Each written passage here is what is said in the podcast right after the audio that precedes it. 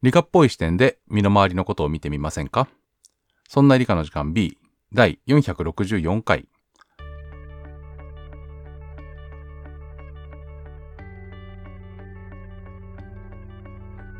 そんな理科の時間 B お送りいたしますのは吉安と香りとまさとです。よろしくお願いします。よろしくお願いします。えー今回は6月の天文現象をお伝えする回です。9月といえば、えっ、と、6月の天文現象で、まあまあ分かりやすいのは夏至ですね。夏至、夏至、夏至、夏至。一番日が長くなる。夏至の時ってどのくらい太陽が上の方まで行くかって、なんとなく分かります？首が痛くなるくらい。うん、それは定量的ではないな。えー、でもなんていうのかな、一番その実感があるっていうか、こもってるというか、うん。どう？まさとさん何度ぐらいだと思います？やべえ、答えられる気がやべえじゃないです。。上から23と、なんで下かそらこ、でさ、ぴったりさ、言われてもさ、困ると思うんだよね。えー、でも65度くらい。おお。えっとね、はい。東京で78度ぐらいまで上がるんですよ。うん。結構首痛くなりますよね。ほらほらほら、私ぴったりじゃん。で、これね、えっと、地球の地軸の傾きが、まあ大体23.4度、234って覚えるといいんですけど、23.4度はい。はい。い。ですよね。で、夏至の時には、一番こう、北極が、えー太陽側に傾くようになってるんで、うん。えー23度、ん？23.4度傾いた方向から光が来ます。で、ここで足し算引き算をいきなり思い浮かべるのは大変なので、どうするかっていうと、まず赤道にいる人は春分の日とか秋分の日に、えーと真上から日が差すんだよね。いいはい。赤道に立っている人は春分の日や秋分の日に真上から日が差します。で、その日には北極とか南極にいる人は、えーほぼ0度、地平線にこう太陽が見えるんだよね。はい。いいですか？ここまでは。大丈夫です。で、東京では、うん東京のね、えー緯度は、ちょっとこの収録前に調べたんですけど、なるほど。緯度といえば、だいたい、スイカ。えー35度ぐらいとか、35度39分。で、えっ、とね、私、えっ、と、群馬県に帰省することがあって、関越自動車道を通ってると、はい。えー東松山インターの近くに、えー北緯36度ここっていう看板が立ってて、おお、そんなところに北緯36度が。そうなんですよ。なんですけど、この高速道路に北緯36度の看板を立てる意味は何なんだろうって毎回思っていて。まあ、立ち止まれないですもんね。あ、そうそうそう。だし、そこで記念写真撮るわけでもない。そうそう。はい。これがさ、え、そそんなこと言ったら中央道でさ、ここ最高地点っていうのもあるけどいやさ。最高地点はほら、車で登ってるから、あれいやあだんまりそれがね最高地点に思えないところにいつもあってこれ本当かなって思ってんだけど、ちょっとそれは別に下った先にありそうな気がするのねいつも下った先にあるわけないじゃないですか。いやそうなんだけどでも登ってる先にあるんだったらああと思うんだけど感覚的になんか下った先にありそうでそういうことね。そうだから雰囲気本当。本当なのかな？でも運転してるから分かんないわけようんでいつも思いながら本当にここ最高地点かなって言っていつも通過してるそうですか。そうなんですちなみにですね中央道最高地点中央道最高地点ね。うん、ちょっとなんかあの情報をお待ちしております。えー札幌が北緯43度ぐらいです。で、えー名古屋、京都が35度ちょうどぐらい。で、東京がさっき言った、えー35度39分。で、えっ、とね、34度台、34度から35度の間に大阪、神戸、岡山、広島、高松みたいなのがあります。みたいなのかね。で、九州が、えー南が北緯31度、一番北が34度ぐらい。で、沖縄本島は26度から27度の間という感じです。沖縄行きたい。で、えー話をぐーっと戻して、春分の日に赤道だと真上を太陽が通ります。はい。はいで、この日に東京から、えー太陽を見ると、うん赤道の人が90度、えー極の人が、えー0度ってことは、90からそこの北緯緯度を引けば多分出るので、うん東京は90から、えーと30、えーまあ、5.5のしよう。あ大体ね、35.5とすると、東京では54.5度ぐらいが春分とか秋分の日の太陽の南中高度になります。うーん。あいいですか？だから、ど真ん中は東京とか、あとはそこの本州の、えー何東西に長いところの人たちは、55度ぐらいに太陽が上がる感じ。で、うんはい夏至になると、これに23.4度プラスになるので、約78度ぐらいまで太陽は、えーと上がると。逆に、うん。あ。冬至の日は、この54.5から、えー23.4度低いところに太陽が南中するという感じになります。なんちゅうこったい。そうなんですよ。で、えーいつだっけな。3年ぐらい前にシンガポールに行った時に、え？えっ、とね、ちょうど3月の二十何日で、えー春分の日の直後だったのね。おーで、このくらいの時だとシンガポールって影がなくなったりしないのかなって思ったら、なんと、えっ、と、現地のお休みの日、日曜日だったかなに、ほぼ真上を通るっていうので、出かけて、あの、影がなくなる瞬間を写真撮りたいと思って。うん。うん。残念ながら雨だったとか？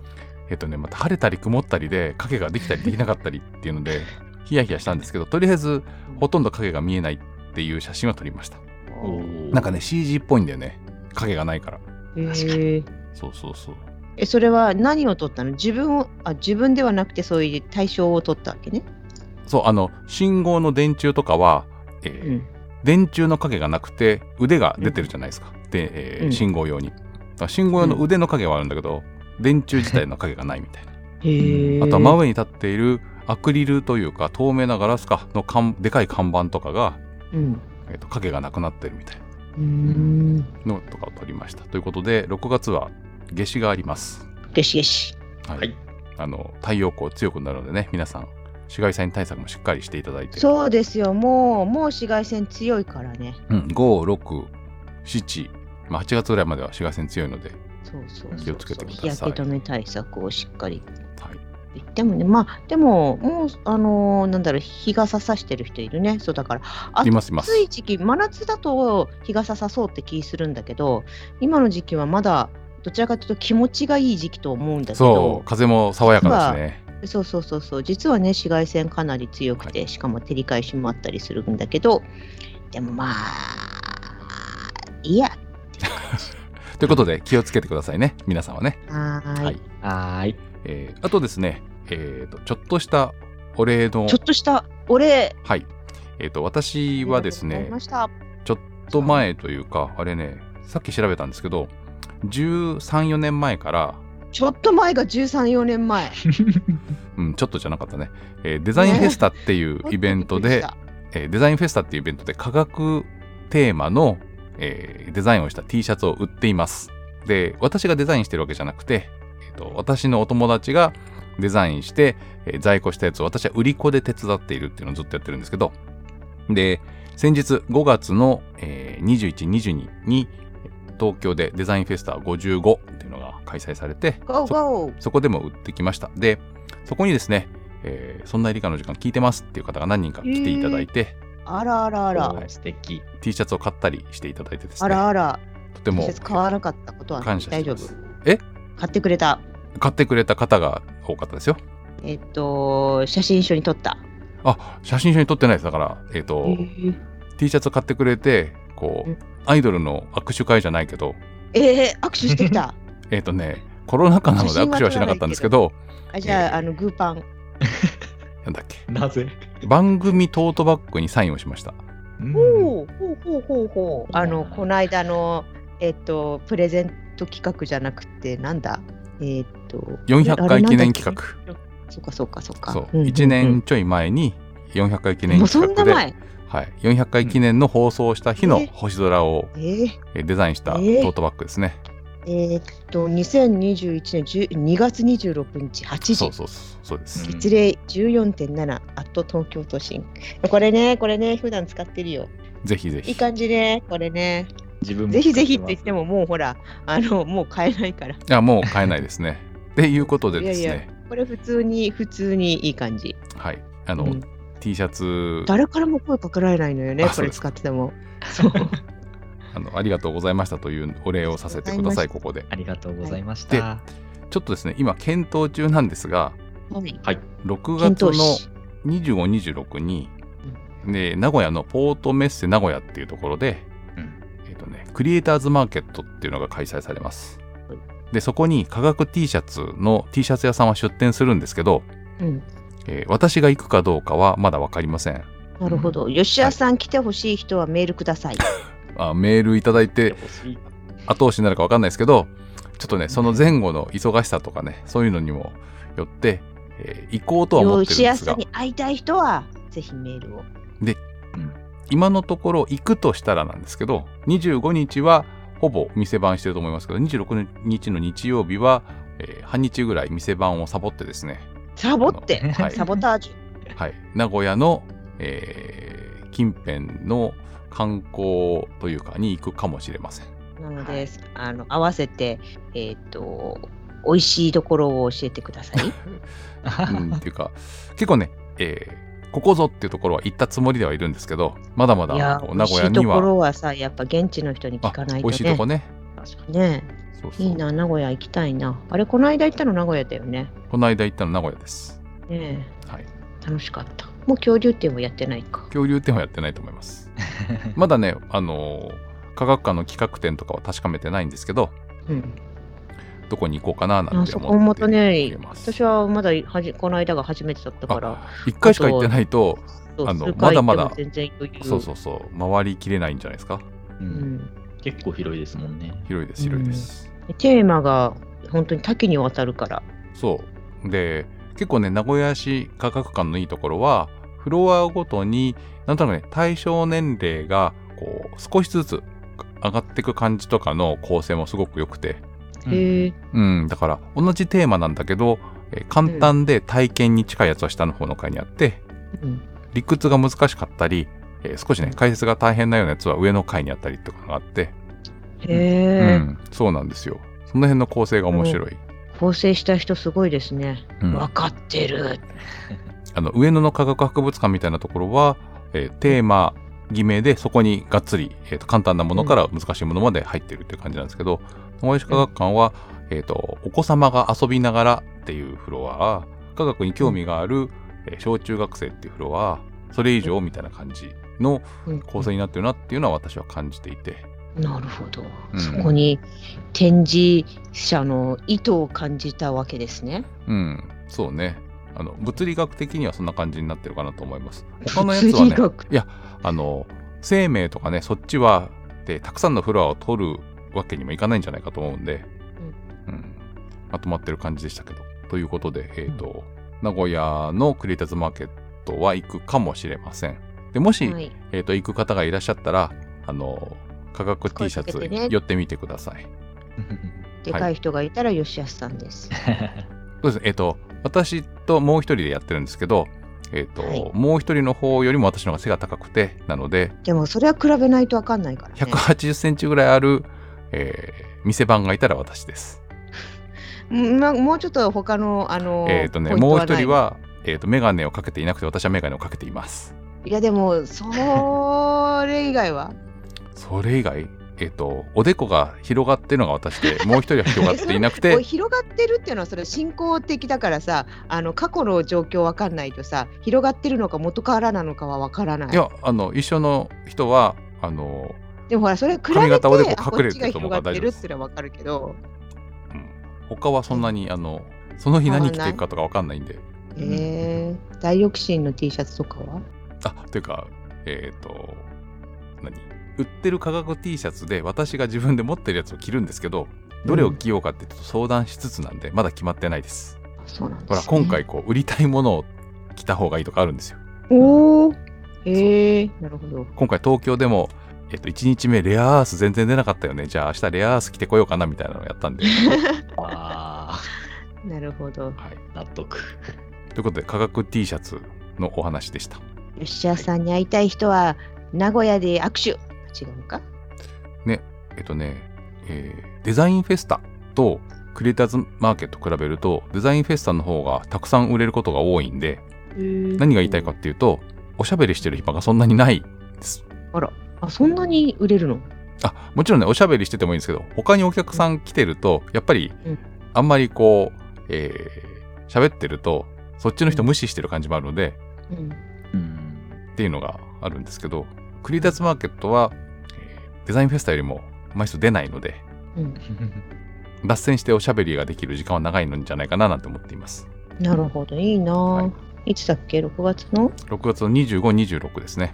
25。あ、ダメだ。はい。手が入ってる。ということでですね、えー残念。ちょっと日程変えない？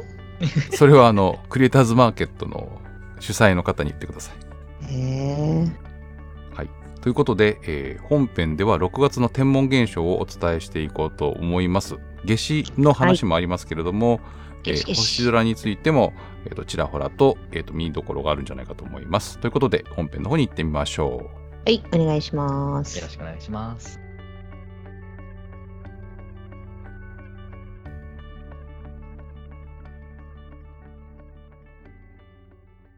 う。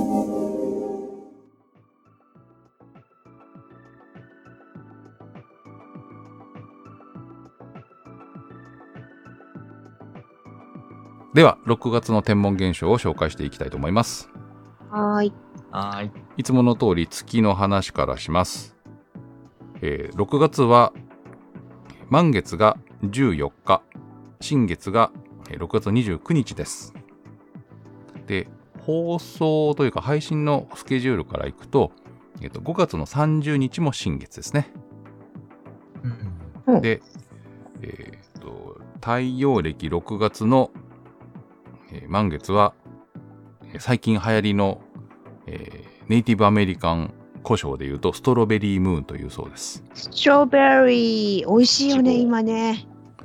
そう本当はねいちごはこう初夏にできるうん。果そう物なんですか。そうか、そうか。なんですけどだんだんこう皆さんの要望がもっと早く食べたいって言って今やか冬って1いうイメージがある。そう1月2月にいちごの出荷が多いんですけどそもそも春から夏にかけての果物なので、へえ、いやいや、なんか、あの、クリスマスケーキ、クリスマスケーキがあるからかな。クリスマスケーキの影響あるんじゃないですかね。なんかすごくで、すね。うん、ケーキにいちごがついてるような。イメージがあるから、余計に、うん、冬っていう感じがある。そうなので、えーストロベリームーンというそうです。なるほど。はい美味しいだろ色色とは何も関係がないっていうやつですね。多分関係ないと思います。うんつぶつぶが関係あるとか。まあ、季節的なもんなんでストロベリーが食べられる頃なんじゃないかなと。うん。あの詳しいことはよく知らないのでストロベリーが、はいあのどこが原産とかもわからないので皆さん興味がある方は調べてみてください。いやいやこれ結構大事なところでまあ、はい。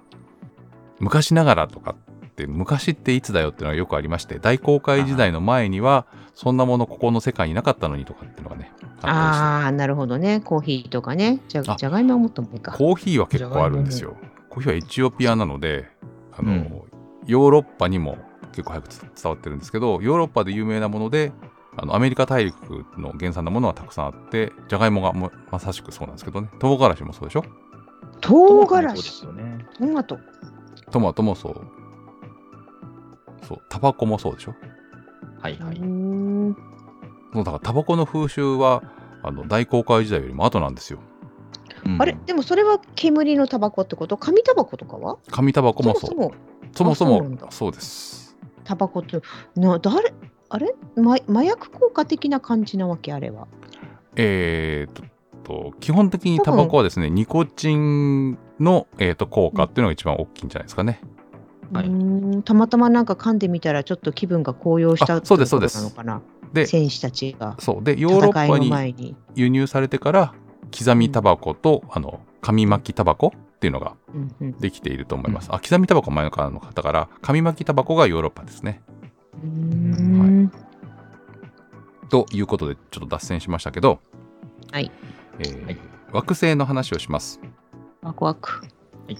水星がね、えー、と5月は、えー上旬に夕方に見えますっていう話をしたんですけど結構ぴょこぴょこ水星は動くので、えー6月16日西方最大理覚つまり、はい。えー太陽が真南に来た時に西側に一番ずれたところに水星があるっていうのが、まあ、西方最大理覚ね。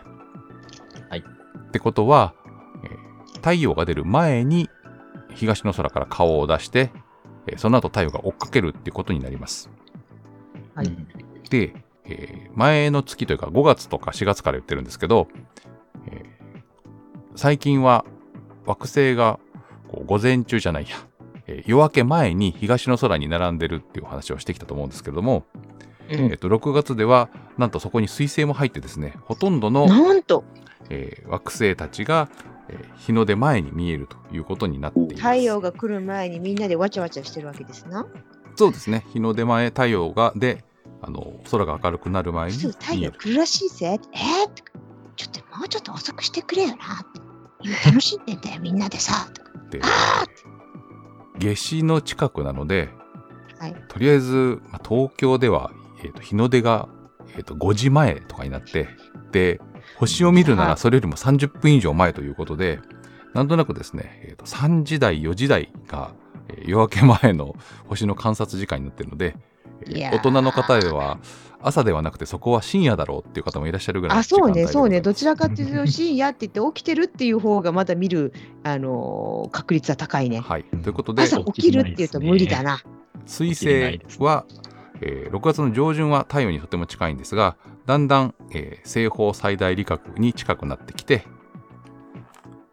西方最大理覚になるのが、えー6月の16日なので日ん？じゃ日の出前に見やすくなっています。で金星はですね、えーと引き続き明けの明星ということでやはり、えーと2時過ぎにえー東の空に見えてきて、えー日の出とともに薄くなっていくという感じです。金星はね、えー今年、えーっと、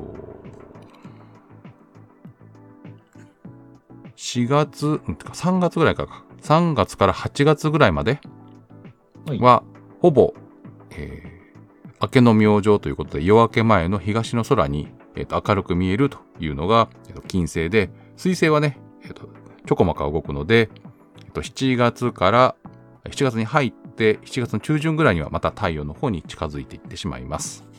はいで、他の惑星、えっと、火星、木星は、えっと、深夜0時過ぎに、えっと、出現して、えー朝まで見えているという状態です。なので、えー火星、木星は少し、あの、夜更かしすれば見える。で、土星がですね、だんだん出るのが早くなって、夜10時過ぎ、11時前ぐらいかな、に、えー東の空から出てきて、朝まで見えています。なので、日の出前には南中するぐらいまで移動するんじゃないかな。ということでですね、えーお日様が出る前には、水星、金星、火星、木星、土星がすべて、えー東から南の間に、えー並ぶというふうになっています。5月もね、えーといろんな惑星が行ったり来たりしたんですけども、えっと6月もね日の出前に見てみるといいんじゃないでしょうか。また、あのー夜更かししてしまって、空が明るくなる心配がある方は、ちょっとね、えーと空を見てみてっていうのが、えーいいんじゃないかと思います。はい。なんかね、深夜過ぎるともう夏の星座を通り越すぐらいの時期になってきたんで、えーと星空もちょっと変わって見えるかもしれませんえっ、とね、月と近づくのは、西側から土星、木星、火星、金星、水星っていう順番なんですよ。ほぼ、あの、水金地下木土っていう順番があるでしょ？はい。うんその順番に下から、えー水星、金星、火星、木星、その先に土星っていう感じです。天界名はどこ行っちゃった？天解明はちょっとずれてるんですけど、で、えー6月の22日に木星に近づいて23日に火星に近づいて2425で火星から金星に近づいて、えー6月26日には金星に近づくという感じで見えます。ただ、えー、じゃあもう6月の下旬は月が浮気しまくるって感じね。まあまあ今日はこっち。いや、でも明日は向こうに行こうかな。これをね浮やっぱお気というか前がいいや巡回というかはいろいろ言い方ではありますけど、ね、巡回、巡回。そうですだって一月で一周するんですから必ずね、そうだけどさ。そうなんです。なので、えっと、5月もね、えっと、金星食、あの、金星と月が重なるというのがありましたが、えっ、と、6月もまあまあ、えっ、と、近くを通り過ぎます。ただ、えー金星とね、水星は太陽に近いので、えー月が見えないと思ってください。はい。はい。はいで、土星と金星、金星じゃないや、土星と月が近いのはもう少し前なので、えっ、と、19日かな？になります。はい。はい。えーあと、オープニングでもちょっとお話ししましたけれども、6月の21日が夏至です。えっとね、春分から、えー数えて90度分、えー星空の中を太陽が進むという状態で、えっ、と、夕、えー夕方6時14分がその夏至の点を太陽が通過するというタイミングになります。で、はい。えーちなみになんですけれども、6月21日、東京の日の出は4時25分。すごい早いですね。4時台でしたね。日の入りは夜7時ということで、えー一番、えーと昼間が長い日ということになります。いやでー、長いのはいいけどね。夏至の頃は、あのーまあ、東よりも北寄りから太陽が出ますよね。なので、えー北海道とかでは夜明けがとっても早いです。無理。うん、で、えーお正月初日の出の頃は太陽は真東よりも南側から出るので、うん。えー北海道とか東京は同じくらいに夜明けなんですよ。うんっていうのもあってこう日本列島東半分はこう斜めにね北に伸びているんで夏至の時と冬至の時で、えーと時間差が違って確か初日の出の時には札幌よりも東京の方が日の出が早いぐらいなんですけどうんあ夏至になると、えー北海道は、えーとね、とってもとっても夜明けが早いはずです。調べてないぞ。札幌、夏至、日の出。で、日本はね、国内全部同じ時間帯ですから、時差がないってことね。そう、なので、札幌ではとっても早くて、札幌の暦、6月の太陽、えー日の出、ー3時分。55分とか56分。ええ一番早いのは6月の上旬で3時55分台の時がありますね。寝てる暇ないうちに明るくなるってことね。まあまあ、そうです。あの、収録してると明るくなってくるってこと？それは早めに始めた方がいいよね。ああ、もう空が白み始めている。そうです、そうです。で、それはショックだ。皆さんね、なんとなくお分かりの通り、緯度が高くなると、えーとなんていうの夏と冬で、昼と夜の時間の差が激しくなるわけね。激しいですね。北極点にいると、えー春分を少し過ぎると太陽が沈まない時期になるわけ。白夜。で、夏至の時には地平線から30じゃない20何度上がったところで月あ月じゃない太陽がぐるぐる回るっていう状態。ということはどういうことかっていうと、えー赤道に近いと季節によってそんなに日の長さが変わらないんだけど緯度が高くなるととても変わるっていうことです。なので東京の人が思っている夏と冬の日の長さの差と,、北海道の人が思っている夏と冬の、えー日の長さの差っていうのは北海道の人が極端に感じているし実際に極端に違うんですね。っていうのがありまして、えっ、と、はい結構ね、北海道に旅行に行くと、え朝のタイミングが違ったり、あとは北極星の位置が高かったりとかね、いくつかこう、発見があったりするんですよ。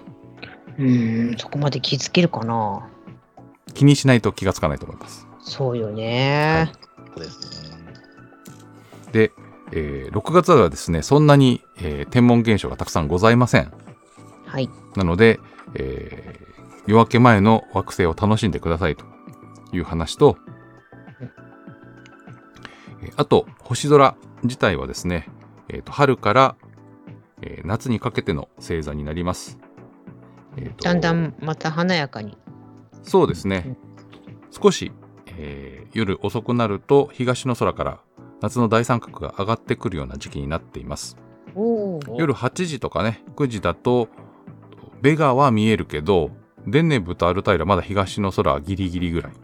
で、真南には春の星座と言われている、えー乙女座とかがそのまま見えて、で、えー北の空では北斗七星が高く見えるというのがこの時期の特徴になっています。はい。まあ有名どころのえー星座でよく見えるのは、えーと乙女座。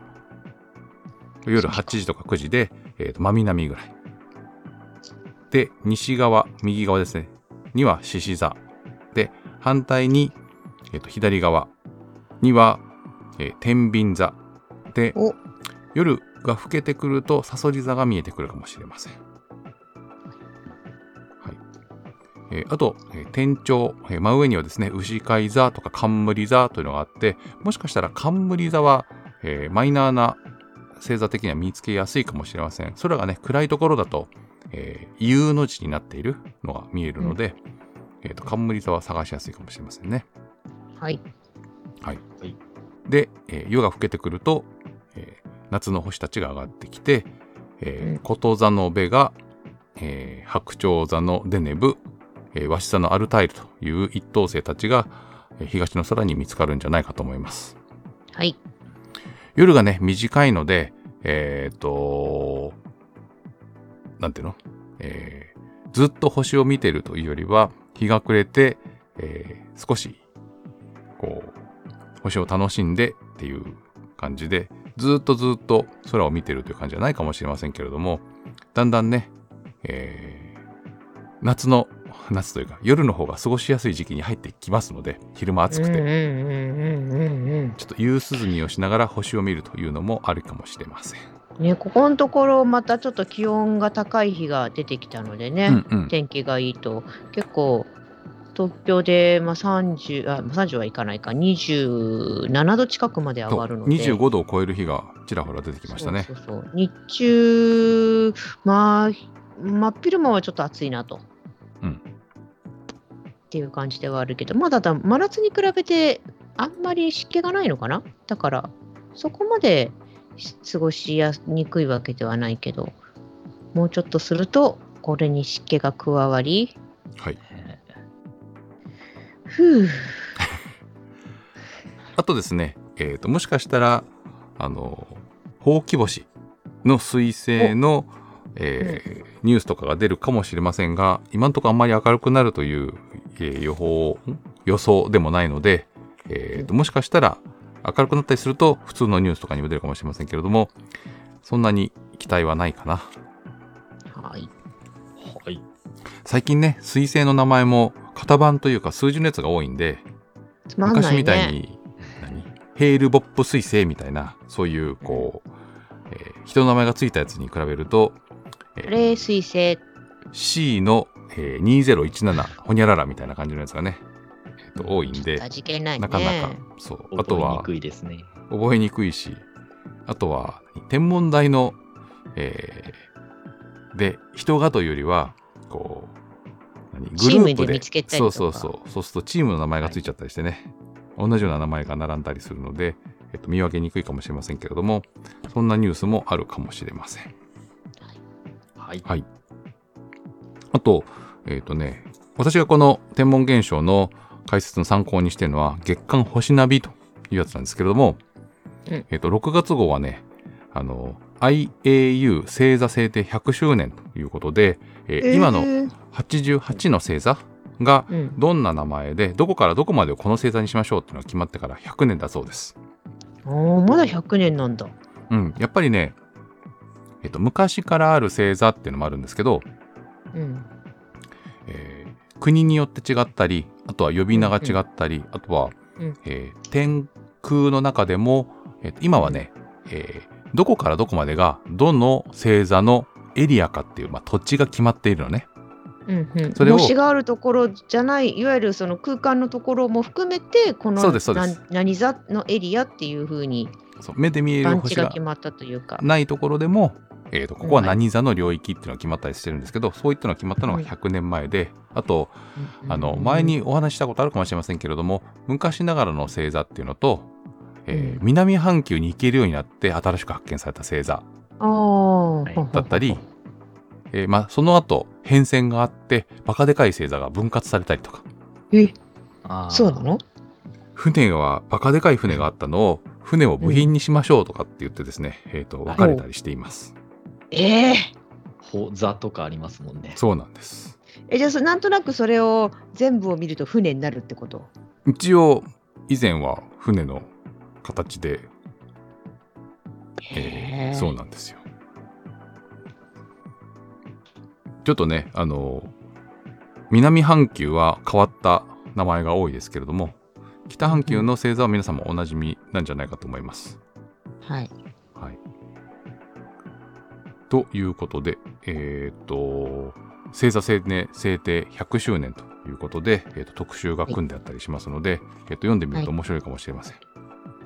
結構ね、はいプトレマイオスうん。はい。の、えー48星座っていうのがこう有名どころで、うん。これね、えーと一つだけこのプトレマイオスにあの悩みがあって、ん？はい悩み？呼び名がですね、えートレミーって書かれてる時と、プトレマイオスって書かれる時がありましてそうね、なんかプトレオマイオスって初めて聞いた。なんかトレミーって聞いたことある。そうです私はプトレマイオスの方が先に知っていて実はそれは英語ではトレミーって言うんだよって言われてえだって頭に P があるじゃないのみたいなね はい。その P は発音しない P だからとかっていうのがあって そうなのですで自分もそれで驚いた記憶あります。そうそうそうそう。いろいろあるよね。あの、同じひ人の名前なんだけど、何々読みでどこどこみたいなのがあって。カエサルとかシーザーとか、あ、あ、それもありますね。あれあれも結構違うよね。まあ有名だけど。そうですね。えっと、ホイヘンスっていう人もいろいろね、呼び名があって、あれなんですけど、何はともあれ、あの、十二星座については結構古くから、えー星座先生術かで、えー使われたこともあってとても古いんですけども特に、えーと南半球の、えー南半球に行かないと見えない星座についてはテーブル山座とかっていうあのテーブル 3?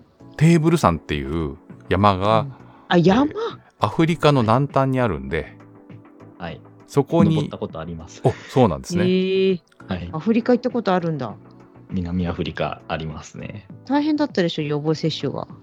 あの、大量に打ちまくりました。ねかも年間くらいかけて。めったのところで打てないから調べて予約取って注射して場合によっては2回注射してとかいついつに旅行に行くからいつまでに2回目を終わらなきゃいけなくてとかなんかそうなんですよ。現地の病原体も結構強いから、それに勝てるような濃度のものを打たなきゃいけないから、段階を踏んで打打ちなさいみたいなのはありました。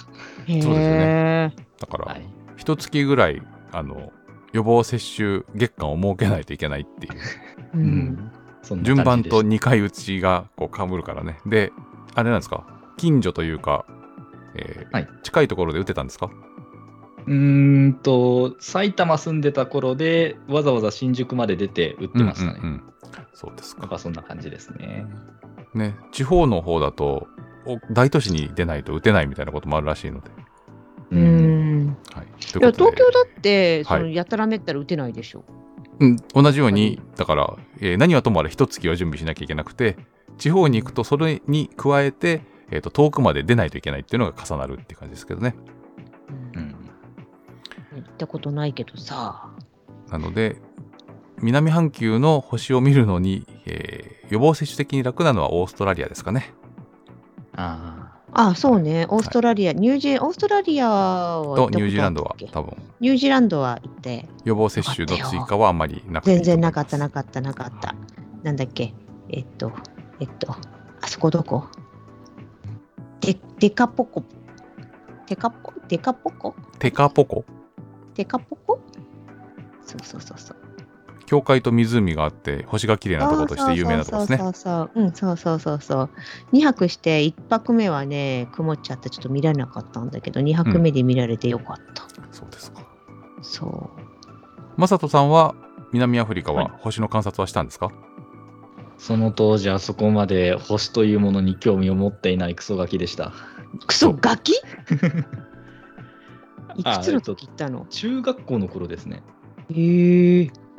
いいなぁでもテーブルさんは覚えてるんですよね。はい。テーブルマウンテン、テーブルさんで覚えてますね。そう、だからテーブルマウンテンっていう星座があるんですよ。そんな感じでね、南半球の、えー星座は、ハエとかもいるしね。ハエ？はい。なので、えー気になる方はぜひ調べてみてください。何？えっと、いわゆる神話的にどうこうというよりも、そこに、その場にいるもの、身近なものって感じなのかな？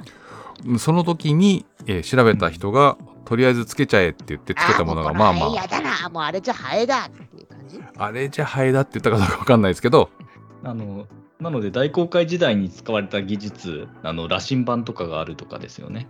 そう羅針盤とか、え？っ、と、四分ギ座と六分ギ座、ん。六分ギっていうのが、あの、航海で使われたりするんですけど、そういえばはい。四分ギ座はなくなっちゃったんだよな。あ、そうなの？四分ギ座はですね、なくなってしまったんですよ。あの、流星群の名前だけに残ってるんですけど、それで聞いたことあるのか。で、えー例えば南半球で行くと、インディアン、クジャク、えーコンパス、ハエ、ハエがもうすごいね。カジキ。存、在。カジキ？カジキマグロってこ あとと画家、うん。時計、彫刻室。で、まあ、テーブルさんなど、いろいろあります。あと、結構ね、あの、鳥の、こう、名前の星座が多いんですけど、へえ。そうなんですよ。この鳳凰っていうのは鳥として、えっ、と、リアルな鳥なのかどうかっていうのもあったりして、おうおうってあの、フェニックス？だと思います。あら。そんな感じですね。えー南の、南半球の星座、いろいろ、あれですよ。トビウオとカジキがこっちにいて、こっちにクジャクと鳳凰がいるみたいなね。そんな感じになってるので、南半球というか中国的だけどね。おうおうっていうと。誰が最終的につけたかは、こう、100年前の記録を見ると多分わかると思うんですけど、うんはい。はい。そんなような100年、100周年だそうです。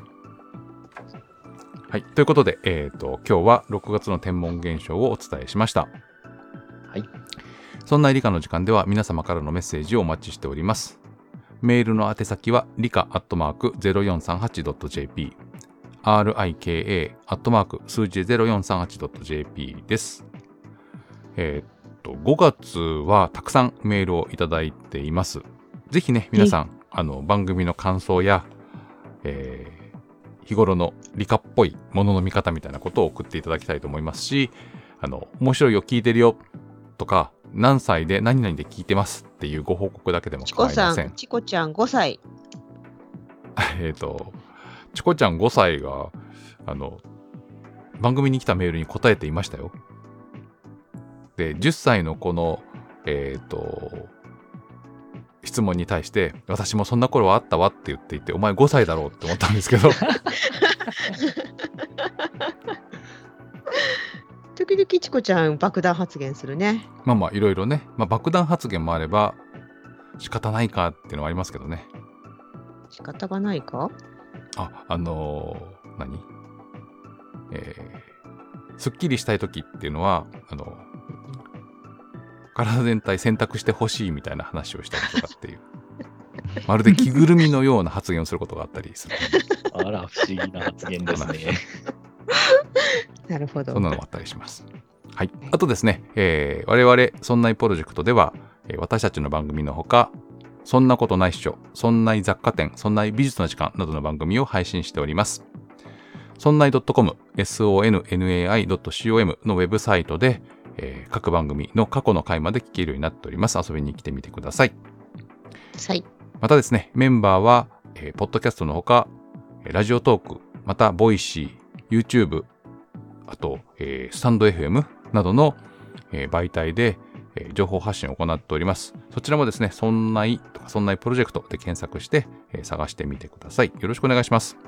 よろしくお願いします。あとですねえーとこの収録をしている数日前に、えー以前うん、そんな美術の時間を担当していた酒井さんの、えー陶芸の工房にですね、現在のそんな美術の時間担当のラチさんが、えー陶芸を習いに行くという YouTube、えーコンテンツがどういう番組なんですかね。公開されております。すごいね。はい。そこではですね、えー、ラチさんが酒井さんに、えー、ろくろを教わって形を作るというのを、えー動画で紹介していますので、多分ね、ラチアート、ラチがひらがな、アートがカタカナで、えー YouTube 検索すると、えーラチさんの YouTube チャンネルが見つかると思うので、そちらの、えーと5月、えー20日前後の、えー公開の動画で見つかると思います。はいはい。ということで、えーそんなエリカの時間第464回、この辺にしたいと思います。えーオーディオブックをお聞きの皆様は、この後おまけがつきます。そんなエリカの時間 B、お送りいたしましたのは、吉安と、香りと。まさとでした。それでは皆さん、次回の配信でまたお会いしましょう。さようなら。ごきげんよう。また今度。